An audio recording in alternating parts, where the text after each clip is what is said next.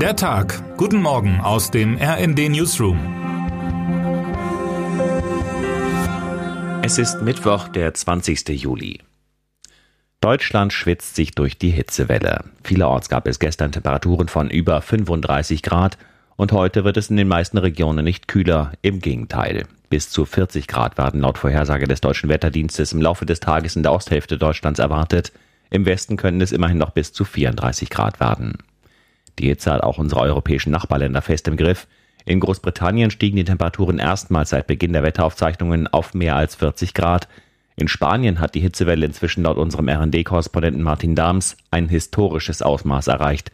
Und in Frankreich müssen inzwischen mehrere Atomkraftwerke gedrosselt werden. Denn die Flüsse führen so wenig Wasser, dass das warme Kühlwasser die Flüsse zu sehr aufheizen würde.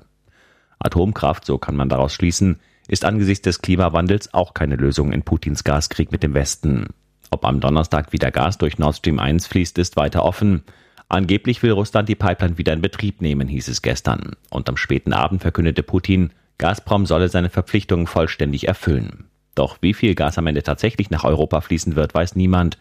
Die EU-Kommission will heute ihren Notfallplan für eine mögliche Gaskrise vorstellen. Doch schon seit Wochen laufen in den Unternehmen die Vorbereitungen für den Ernstfall, berichtet mein Kollege Andreas Niesmann. Viel Spielraum bleibt den meisten Firmen nicht. Eines ist Kreml-Chef Putin inzwischen gelungen. In Europa liegt die Aufmerksamkeit der Menschen längst auf der Angst vor ausbleibenden Gaslieferungen, dem Einbrechen der Wirtschaft und Frieren in den eigenen vier Wänden. Die vielen Toten in der Ukraine, das Leiden der Zivilbevölkerung und die immer neuen Angriffe der russischen Streitkräfte sind zunehmend in den Hintergrund gerückt. Selbst bei dem heißen Wetter zittert der Westen mehr vor dem Winter als vor Russlands brutalem Krieg.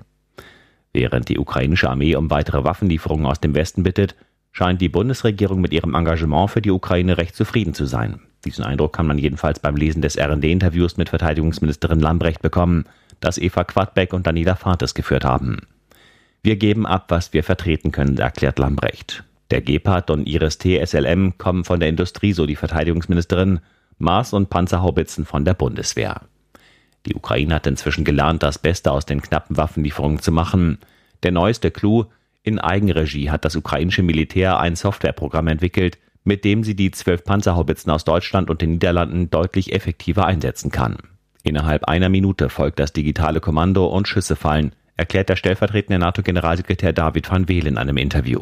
Zum Vergleich, Deutschland und die Niederlande brauchen laut van Weel mindestens 20 Minuten dafür. Termine des Tages.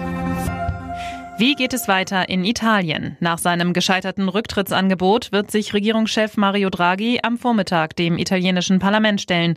Danach wird voraussichtlich die Vertrauensfrage gestellt werden. Ein Ergebnis wird für Donnerstag erwartet.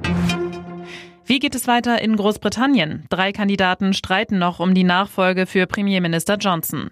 Am Abend soll diese Zahl auf zwei reduziert werden. Dann hat die Partei Basis der konservativen Tories die Wahl. Das Ergebnis soll am 5. September bekannt gegeben werden. Wer heute wichtig wird.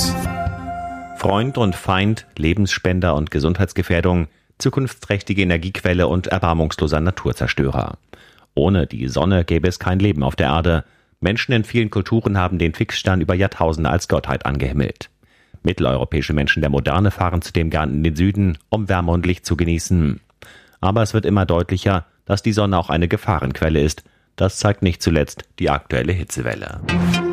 Und damit wünschen wir Ihnen einen guten Start in den Tag. Text Sven Christian Schulz, am Mikrofon Jana Klonikowski und Sönke Röhling. Mit rnd.de, der Webseite des Redaktionsnetzwerks Deutschland, halten wir Sie durchgehend auf dem neuesten Stand.